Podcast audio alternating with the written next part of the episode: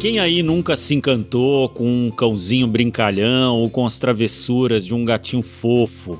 Hein? Oh, Hein, Roberta? Ai, que fofo. Não é mais novidade o quanto os pets fazem parte das nossas vidas, né? Cada vez mais. Tanto que muitos já chamam animais de filhos, né? Muito justamente eu, eu sou um neopai de pet e posso dizer que realmente faz muito sentido essa conexão. E se levarmos em conta os números, tem grandes chances de você ter aí ao seu lado ou mesmo no seu colo, exatamente nesse momento, o objeto aqui do nosso da nossa fala, né? Além das companhias essenciais para nossas caminhadas diárias, os pets movimentam um mercado bilionário que só faz crescer no Brasil e no mundo. Mas você sabia que além disso tudo, os animais domésticos podem ajudar a levar conforto e melhor qualidade de vida para pessoas carentes, vulneráveis, pessoas doentes, talvez internadas em hospitais ou em asilos mesmo? Os animais, eles podem sim fazer um trabalho voluntário importante, impactar positivamente a vida de muita gente, visitando pessoas idosas, pacientes em hospitais e até grupos de pessoas, né? E é justo sobre a preparação dos pets para esse trabalho que vamos falar hoje com a veterinária Kátia de Martino, do Instituto Cão Terapeuta, que tá num papo imperdível aí, pelo menos para mim. Amo esse trabalho.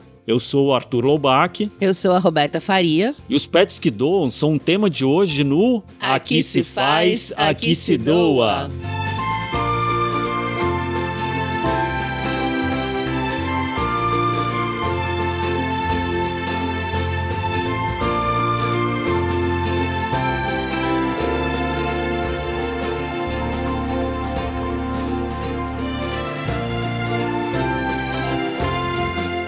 Começa aqui mais um episódio do Aqui se faz, aqui se doa, o seu podcast semanal sobre cultura de doação produzido pelo Instituto MOL com o apoio do movimento Bem Maior e divulgação do Infomoney. E Arthur, enquanto você estava falando, eu ia pensando na importância desse trabalho com pets para a vida de tanta gente. A gente mesmo, só de olhar um bichinho já abre um sorrisão no rosto, né? Quem nunca parou um dia de trabalho num momento difícil e deixou uma foto de gatinho fofo, um gif animado de cachorro com sono, animal coração. É impossível resistir. Acho que bastante gente já ouviu falar ou até já viu o trabalho desses cães voluntários, que é sempre muito emocionante. O que muitos talvez não saibam é que não basta levar o cachorrinho ou o gato para fazer uma visita e é isso aí. Tem um trabalho enorme, importantíssimo de preparação e treinamento por trás. Aliás, tem muita coisa que a gente não sabe desse universo dos animais domésticos, que é enorme e vai ficando cada vez mais complexo. Eu vou dar algumas informações aqui só para vocês terem uma ideia da dimensão da coisa. O número mais recente que a gente tem é que existem mais de 139 milhões de pets no Brasil, segundo o Instituto Pet Brasil. E de acordo com a pesquisa Radar Pet, mais de 37 milhões de lares no país contam com pelo menos um deles. Em primeiro lugar na preferência vem, claro, como todos sabemos, o melhor amigo do homem e da mulher, né? O cão. E depois vem crescendo bastante, buscando aí uma posição aí mais próxima da liderança, os gatos e depois aves, peixes, répteis, pequenos mamíferos, enfim, né, o que você quiser ter. Que puder ter, né? Mas olha, os felinos, eles estão realmente chegando lá. Como as pessoas têm cada vez um espaço menor, né, de moradia nas grandes cidades, obviamente elas têm que diminuir o porte dos animais e também a energia, né? Porque realmente se tiver um igual o Jorginho, meu cão, não dá para um apartamento de 40 metros quadrados, né? Ou você, ou ele, ou, né, vizinhos, por exemplo, é impossível de ter. Enfim, a presença dos gatos foi a que mais cresceu nos lares brasileiros desde a pesquisa anterior, lá em 2013. Eu sou uma pessoa dos gatos. E você sabia que os pets não doam só amor e carinho para os seus donos? Cães e gatos, assim como os humanos, também podem doar sangue para outros animais. Para isso, os cachorros devem ter entre 1 e 8 anos, com peso mínimo de 27 quilos, então são cães de porte grande, e os gatos de 1 a 7 anos, com peso mínimo de 4 quilos. Todos eles passam por exames antes de doar o sangue, que deve ser usado no mesmo dia do atendimento de um animal doente ou que sofreu um acidente. Você pode buscar esse tipo de informação num hospital né, veterinário, na clínica de veterinária da sua confiança. Bacana, Roberta. E se você quiser transformar o seu animalzinho num pet terapeuta, Saiba que muitos estudos mostram um impacto importante do trabalho com os animais. Em geral, eles ajudam muito em questões como a redução da ansiedade, a motivação, a socialização, a expressão das emoções, a memória, o equilíbrio físico e psíquico, entre outras. Uau, quanta coisa. Mas peraí que eu não entendi muito bem. Você empresta o seu bicho ou você vai, em vez de ir no terapeuta, no psiquiatra, no psicólogo, você vai lá e visita um cachorro e ele te ajuda a ser uma pessoa melhor? Como será que isso funciona? A gente tá falando sobre intervenção assistida por animais, mas ainda não discutiu muito bem o que ela é nem como funciona. Pois vamos ouvir o nosso dicionário?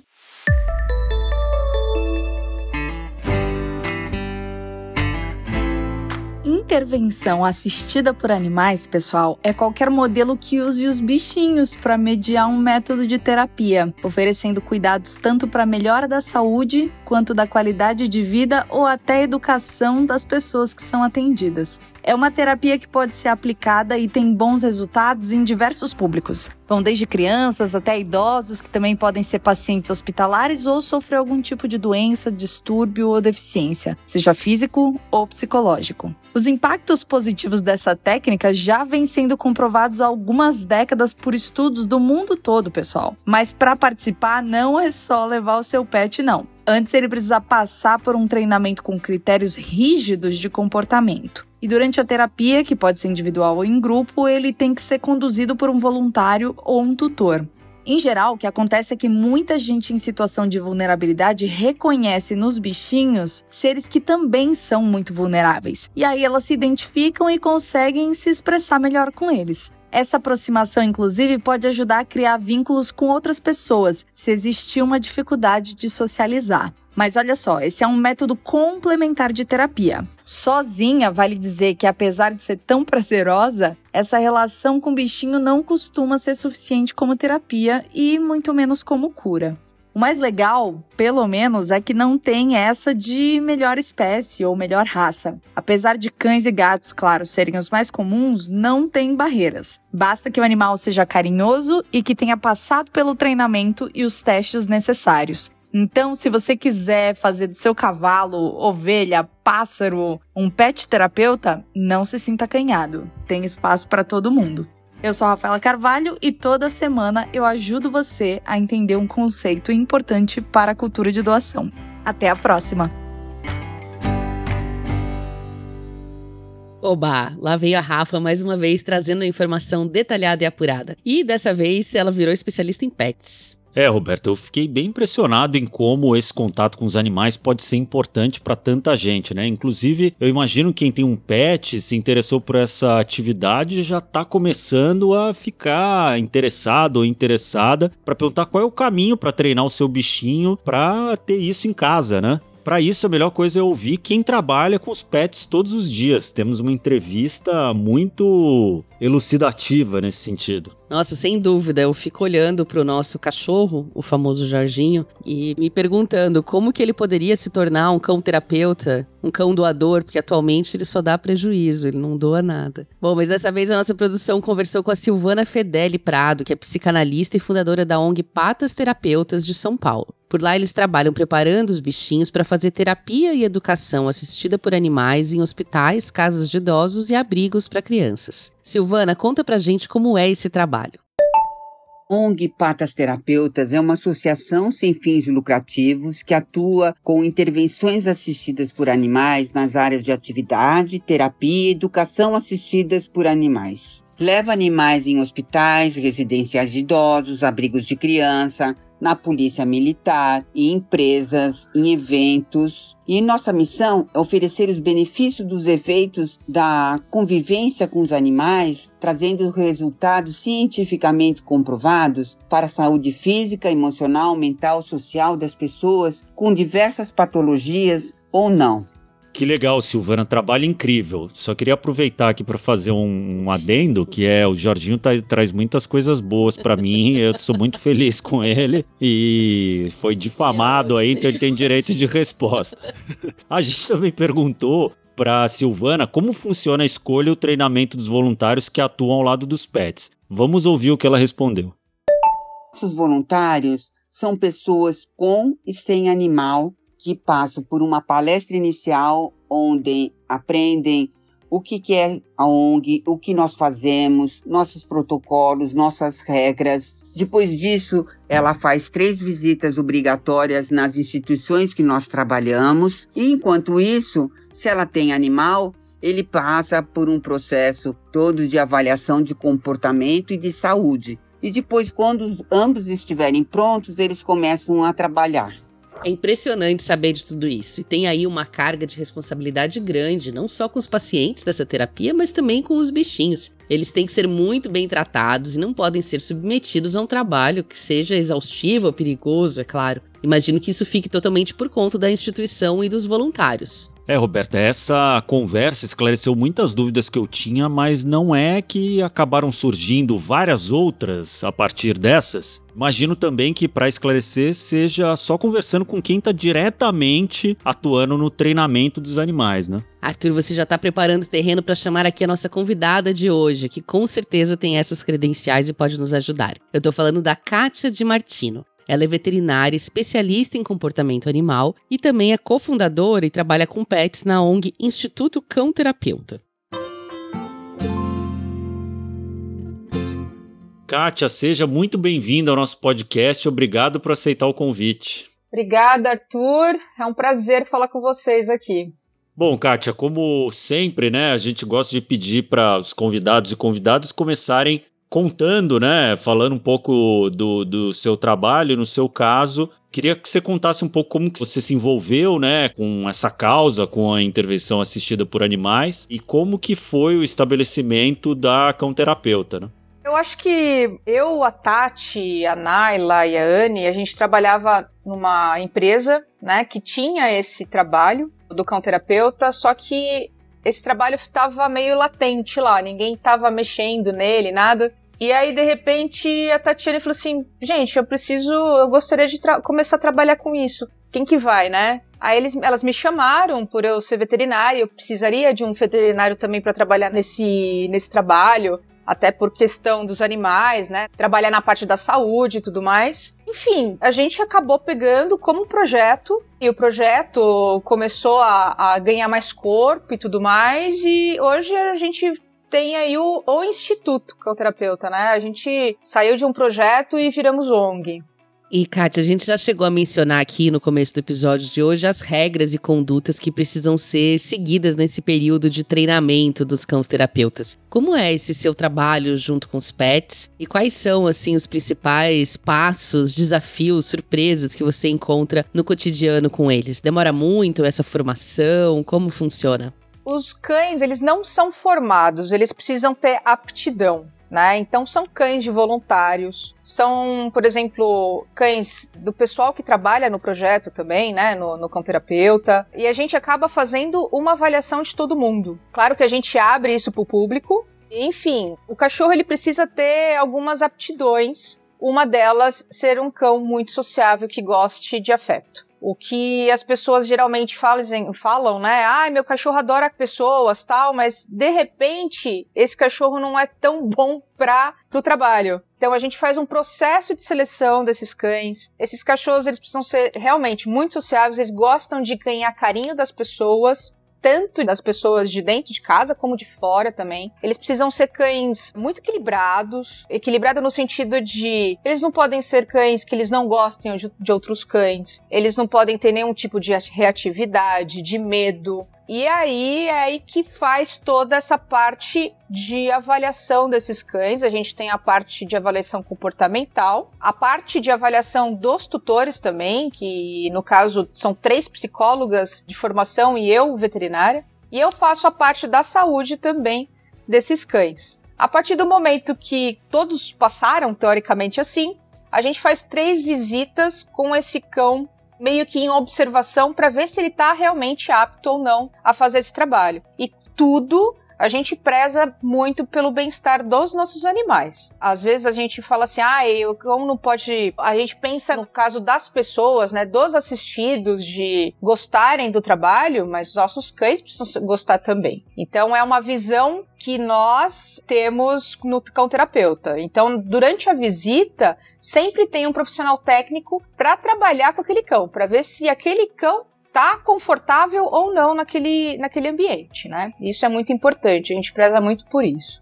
Kátia, e daí uma, uma curiosidade que a gente estava se perguntando aqui, é o Instituto Cão Terapeuta trabalha com cães, né? Como o nome já diz. Sim, sim. Mas existe um trabalho semelhante com outros animais, com gato, com cavalo? E você já conheceu algum assim? Conhece alguém que trabalha especificamente com outra, outro tipo de espécie? Sim, existem várias ONGs, inclusive tinha uma ONG que trabalhava com escargot. Uau! é, sabe? É, tem gente que eu já vi trabalhando com lhama, trabalhando com outras espécies, tá? Claro que nós trabalhamos somente com cães. Até porque a gente precisa pensar muito na zoonose. Eu, como veterinária, tenho uma, uma função muito importante nesse sentido. Eu preciso levar os cães sadios para dentro dos hospitais, para dentro dos lugares, e eles também não, porque assim, a gente pensa em zoonose, só o que, que os nossos cães podem levar para os assistidos. Mas na verdade é o que os assistidos podem passar para nós, humanos, nós, os condutores, e para os nossos cães porque a zoonose é bilateral. E assim, pela gente saber, né, que os cães, a gente sabe os sinais de desconforto desses cães, então a gente trabalha muito com cães nesse sentido, porque a zoonose, a gente conhece a zoonose que um cão pode passar ou ele pode pegar, e os sinais desse cão, se ele tá bem, se ele não tá bem, e como que a gente aflige a, a como que a gente afeta o bem-estar ou não desses cães. Se tratando de outros animais, eu, Kátia, não tenho como te falar o que, que é melhor para aquele tipo de animal fazendo esse trabalho. Kátia, eu queria saber como é a rotina de um cão terapeuta, né? Desse cão voluntário doador. Quantas vezes por semana ele trabalha nesse voluntariado? Como que é a rotina de visita? Que tipo de lugar ele vai? É sempre as mesmas pessoas? Ou ele visita cada vez pessoas diferentes? Conta um pouquinho pra gente como funciona. A gente tem os hospitais, a gente tem uma demanda muito grande dos hospitais. A gente trabalha em asilos, em creches, enfim, a gente tem uma abrangência muito grande. Esses cães, é, pesando pelo bem-estar deles, a gente não dá mais que uma visita por semana, tá? Mas geralmente a visita corre em torno, gera em torno de a cada 15 dias, uma vez por mês. Uma vez na semana é o máximo, mas são poucos cães que acabam tendo essa energia também para fazer. Então, assim, a gente tem as visitas marcadas, o grupo, né? Existem vários grupos de várias instituições, de vários hospitais. Então, são pequenos grupos que estão lá, a gente marca a visita do ano inteiro. Então, esses cães, eles têm que tomar banho um dia antes da visita. Ele chega na visita, ele tem que fazer toda uma higiene para entrar dentro do hospital, dentro do lugar. Dependendo do local, são as mesmas pessoas, dependendo, não, não são. Os hospitais têm uma rotatividade muito alta, então é difícil o cão acabar vendo a mesma pessoa sempre. Mas é engraçado que eu tenho uns relatos aí muito legais que eu, né, eu conduzia um Golden, que era meu, que era o meu aluno, e a primeira visita que ele fez, ele fez com uma menina no hospital, e de repente essa menina ficou internada novamente, e ela lembrou dele depois de muito tempo, sabe? E isso é muito gratificante, é muito legal. É muito marcante, com certeza. Muito legal, eu, eu, eu adoro isso. E as visitas são curtas, assim? São passa um pouquinho em cada quarto? Como funciona? As visitas duram em torno de 45 minutos e depende muito do lugar. A gente sempre pede, por exemplo, em hospitais, se, se as crianças podem ir para, por exemplo, para brinquedoteca, que todos vão brinquedoteca, pra, até para a gente diminuir o deslocamento desse cão e ele ter mais tempo de contato com aquelas crianças, né? Mas existem crianças também que não podem sair do quarto, não, não só crianças, né? Mas os adultos, enfim, que a gente vai até o quarto sim. Inclusive, teve uma, uma vez que foi totalmente histórico, foi muito legal também, que nós entramos dentro de UTI. Uau! Os cachorros foram dentro da UTI do Instituto da Criança, no, no Hospital das Clínicas. Isso foi bem legal. Que legal. Ô, Kátia, esse é um setor em que o voluntariado é importantíssimo, né? Então é um, é um setor em que acontece uma doação não financeira muito fundamental, né? Do, do tempo dos cuidadores, dos próprios animais, né? Do espaço onde esses animais vivem, né? Enfim, as pessoas que são donos dos animais se dispõem a participar como voluntários muito dedicados, né? Nessas ações, obviamente que tem algumas pessoas envolvidas que eu imagino que sejam remuneradas, né, pelo trabalho, nas visitas e tudo, mas de uma forma geral, tem uma base voluntária ali que é fundamental para o funcionamento do instituto, né? Eu queria que você contasse um pouco sobre isso, assim. Ah, sem dúvida. Se não houvesse, né, se a gente não tivesse voluntários, os voluntários muito empenhados, nada disso a gente conseguiria. Hoje a ONG ela gira em torno de 30, uns 30, 35 cães, sendo que 90% são cães de voluntariado, dos voluntários. E os voluntários ficam muito empenhados, isso é muito legal, sabe? Então, é aquela coisa, a gente dá alegria, a gente faz uma coisa boa, mas pode ter certeza disso. O melhor retorno é o que a gente tem com tudo isso. Hum. É, eu saio, pelo menos eu saio muito feliz do trabalho que eu fiz. É bem gratificante. E como que é a reação dos pacientes, né, e das pessoas visitadas nos asilos, nos, como que eles recebem? Eu imagino que deva ser uma festa, assim, chegar de repente um, um cachorro fofinho e que adora receber abraços? Como que é a rotina deles? O pessoal tenta burlar regras para dar biscoito, quer fazer brincadeira? Como que é isso? E, e os efeitos depois a longo prazo? A gente faz, é, a maioria do nosso trabalho é a, pela atividade assistida por animais, né? Então existe o termo que é a intervenção assistida por animais, que ela é voltada para três partes. Terapia assistida por animais, atividade assistida por animais e educação assistida por animais. A maioria do, do tempo a gente faz atividade assistida por animais. O que, que é isso? São atividades lúdicas. Então o cão tá lá para ser cariciado, para fazer truquezinho, para as pessoas beijarem, para as pessoas abraçarem. Então, é, é, essa atividade que deixa as pessoas é, mais assim, felizes, né? Sim, com certeza. Já bem, bem, assim, saindo da, da terapia propriamente dita, a gente faz esse tipo de trabalho. E claro, jogar uma bolinha, escovar o cão, pedir para ele sentar, pedir para ele deitar. Ontem foi engraçado, ontem não, desculpa, segunda-feira foi engraçado que a gente agora ainda estamos fazendo visitas online, né? E eu sou uma das, das voluntárias, né, que faz uma visita online no Hospital das Clínicas. E assim, é, é difícil a gente. Eu pensava, né, que não existiria interação entre o cão e o assistido através de uma tela. Só que, pelas minhas cachorras serem adestradas e tudo mais, eu falava que. Uh, eu até falei com uma menina, falei assim: olha, ela vai fazer remoto. Você vai pedir para ela, ela morrer remotamente, tudo bem? Você dá um tiro para ela? Aí a menina fez um deu, deu um tiro, né? E claro que eu dei um tiro aqui atrás e minha cachorra morreu. E ela ficou super feliz. Sabe assim, é, pedir para cumprimentar, pedir para fazer as coisas remotamente. É, como receber a ligação de uma pessoa querida, assim, né? Nossa, ela ficou assim alucinada porque ela conseguiu ter a interação da, do, do, cão, mesmo que fosse num, na, na, frente de uma tela, né? Imagina isso presencialmente. É. Então é muito legal. Todos os cães são adestrados, então a gente passa algumas coisas para os assistidos e eles fazem, os cães fazem. E isso fica muito gostoso, sabe? É muito legal. E aproveitando esse gancho, Kátia, é, até abrindo um bastidor aqui, eu participei um pouco aí pessoalmente pela MOL aí do, do projeto com, que a gente tem com a Pets aí, em que a gente apoiou aí a compra de tablets, né, para esses atendimentos à distância e tudo. Para mim foi, foi das coisas mais legais desse ano, assim, dos projetos que eu fiz. Eu lembro quando o primeiro contato que a gente teve com a conterapeuta que estava num cenário, né, naquele pior cenário da pandemia, sim, sim. né, em que os atendimentos eram impossíveis, não dava para entrar nos hospitais e a gente acabou chegando nessa solução de comprar os tablets e levar. E quando a gente viu que tinha dado certo, vou dizer até aqui que a gente não falou isso com vocês, mas a gente fez uma festa aqui dentro, assim, né? Porque a gente tava muito em dúvida se funcionaria mesmo ou não. Quando a gente soube que deu certo, foi uma alegria.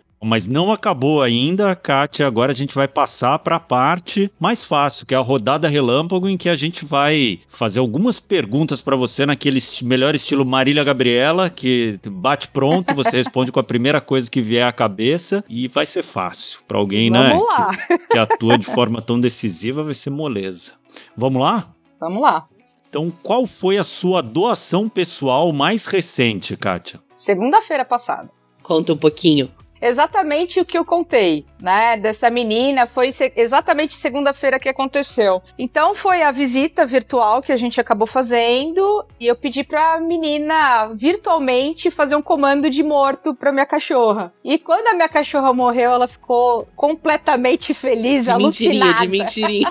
De mentiria, mentiria, é claro. Mas eu falava assim, ó, você vai pedir pra mexerica morrer, mexerica morre. Daí ela falava, mexerica morre, eu dava um tiro, a mexerica morria. Mexerica rola, mexerica rolava. Ela, ela ficava muito, ficou muito feliz, muito feliz. Que massa. E qual que é a sua causa do coração hoje, Kátia? Claro que são os Essa bichos, tá né? Tem alguma outra? Olha, essa é a mais difícil. Acho que são tantas, gente, tanta gente. Mas assim, eu tenho um lema. Eu sou veterinária por formação, então os, os animais, pra mim, é a melhor coisa que existe. Né? Eu acho que o amor incondicional deles não existe. Não existe. E o meu lema é servir bem aos animais para servir sempre. Ótimo, excelente. E no seu caso, essa próxima pergunta é moleza, que é o que, que você doa que não é dinheiro? Tempo. Muito bom. E cachorros, né? Quantas você tem treinadas? Olha, eu tenho. Hoje eu tenho três filhos, né? Que os meus bichos são os meus filhos. Eu tenho uma Jack Russell de 4 anos, que eu, é uma a Lixia, que é a minha coterapeuta, ela que vai comigo nas sessões, de 3 anos, uma bulldog francesa, e um filhinho de pandemia, que eu adotei um gatinho. Então é a mexerica, a lixia e o caju. Aqui é tudo fruta. Muito bom. Que boa ideia. Eu tive um manga também. Ah, legal. E o próximo, se tiver, o próximo vai ser goiaba. Muito bom. Agora, conta uma organização ou projeto social, além do seu, que você admira e apoia. Ah, gente, Instituto MOL, né? Muito Boa, obrigada. Como Fantástico. assim? Vocês nos apoiam. E por que, que não seria diferente? Muito bom. Ô, Kátia, queria que você contasse um pouco como que você faz para convencer pessoas a doar, né? No caso de vocês, até mais tempo, ou se voluntariar e tudo. O que, que é o. a- a- aqui é o momento da a dica do argumento vencedor. Qual que é o seu?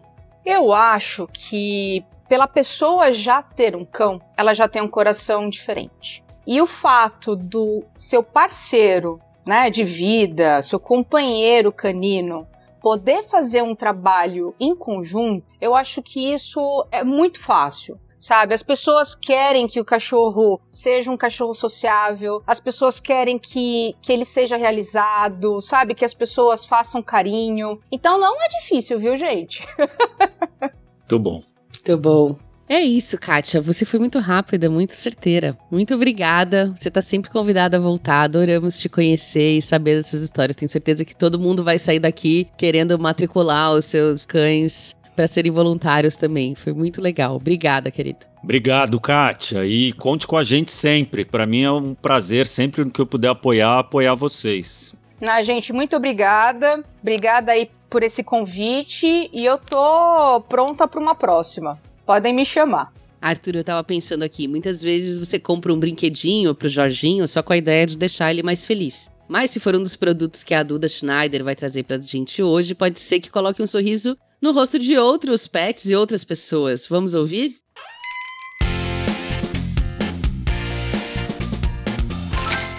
Oi, gente, eu sou a Duda Schneider e esse é o quadro Mexendo Bem. Já que o tema de hoje são pets que doam, não tem como não falar sobre os produtos sociais da Pets, o maior pet shop do Brasil. Me perdoem pelo jabá, mas o projeto é especial demais para não ser falado. Desde 2017, a Pets vende nos caixas de todas as suas lojas produtos sociais produzidos em parceria com a MOL. Os produtos são lindos, acessíveis, apenas R$ 8,90. Claro, possuem parte desse valor revertido para organizações sociais e trazem muita diversão e conteúdo. A cada mais ou menos três meses, um novo produto chega nas lojas e você pode sair de lá com presentes não só para o seu pet, mas também para você e sua família. Agora em janeiro, se você correr para uma Pets, você encontra o nosso calendário de parede 2022. Mas é um sucesso tão grande que corre o risco de já ter esgotado quando esse podcast for para o ar. Bom, incentivando as vendas desses produtos, já são mais de 2 milhões de reais doados para as ONGs e protetores de animais beneficiados pelo Adote Pets, o projeto social da Pets, que já ajudou mais de 56 mil pets a encontrarem um lar. Por hoje é isso, pessoal. Espero que tenham gostado e até a próxima! Arthur, as conversas de hoje foram muito inspiradoras, né? Eu fiquei pensando em momentos da minha vida, da nossa vida, da minha família, que as pessoas estiveram internadas em hospital, ou quando os meus avós já estavam bem velhinhos e solitários. Como teria feito diferença ter recebido a visita de um cão terapeuta, de um gato terapeuta, uma lhama terapeuta? E também uma coisa que a gente sempre escuta, né? Que é bom você adotar um pet porque ele te faz bem emocionalmente e também é uma motivação para você praticar exercício físico, já que se for um cachorro, ele vai te obrigar a sair de casa para passear. Pois quem sabe então também adotar um pet pode ser uma motivação para você fazer aquele trabalho voluntário que você tem adiado aí, sempre quis fazer e não fez ainda. Quem sabe com a companhia do seu melhor amigo você se sinta mais incentivado a começar, enfim, um jeito diferente de se doar. Muito legal. Esse programa, eu vou dizer que pessoalmente ele me tocou muito, assim, por acho que duas razões nesse ano. Porque eu, eu nunca fui uma figura de pets, inclusive eu sempre fui um partidário de que os animais deveriam ficar livres na natureza e que a gente não tinha direito à propriedade dos animais tudo. E eu acabei entendendo, né, principalmente por conta do, do projeto que a gente faz junto com a Pets, em que a gente beneficia muitas ONGs do setor animal, eu fui entendendo que a questão era um pouco diferente. E daí eu me, ao mesmo tempo, nesse ano eu me abri a ter um cão e a gente beneficiou e conhecemos a fundo o trabalho de muitas organizações que atuam não só com a terapia assistida, mas com trabalho de acolhimento de animais que estão né, em situação de rua. E eu virei um grande defensor né, da causa e tenho atuado com muito afinco e emoção nesses projetos e eu vou dizer que o Jorginho me faz muito bem. Ele é um cachorro muito cheio de energia, mas ele tem me ajudado muito a lidar com a minha ansiedade. A gente tem uma relação é, ele combina muito com o meu, meu espírito, a gente corre junto e todo dia de manhã eu acordo e a gente tem uma relação ali. É o primeiro ser que eu encontro no dia quando eu acordo, eu costumo acordar antes de todo mundo. E é muito interessante você se relacionar com um ser de outra espécie, né? um ser que está mais próximo da natureza do que a gente. Então recomendo muito essa relação e, claro, a atividade dos animais como um instrumento social, né, de impacto para levar mais felicidade para a vida das pessoas. É um trabalho muito sério e que gera resultados incríveis e inesperados. E de inspiração, né? Quem é dono de pet sabe que se tem uma coisa que a gente pode aprender com os animais é o quanto eles são generosos e solidários, né? Se solidarizam quando a gente não tá bem, não hesitam em nos dar atenção e carinho. Então, se a gente está falando de praticar mais cultura de doação no dia a dia, essa pode ser uma grande inspiração. E quem tiver alguma história bacana sobre trabalho com pets terapeutas e pets voluntários, também pode ficar à vontade para mandar lá no nosso Instagram, Instituto Mol, ou no nosso perfil no LinkedIn. Aliás, você siga a gente, por favor. Tem muita coisa legal rolando por lá. E para quem nos acompanha e quer fazer uma sugestão de tema, contar uma história, elogiar ou criticar o nosso podcast, é só dar um alô, escreve pra gente lá no contato arroba institutomol.org.br e a gente vai adorar receber seu recado e pode ter certeza que vamos responder. Pode demorar um pouquinho, mas até hoje não deixamos nenhum e-mail sem resposta. E por hoje é isso, pessoal. Semana que vem a gente está de volta. Esse podcast é uma produção do Instituto MOL com apoio do Movimento Bem Maior. A produção é de Leonardo Neiva e o roteiro final e direção é de Vanessa Henriques e Ana Azevedo, do Instituto MOL. As colunas são de Rafaela Carvalho e Duda Schneider, da editora MOL. A edição de som é do Bicho de Goiaba Podcasts. Até a próxima! Até!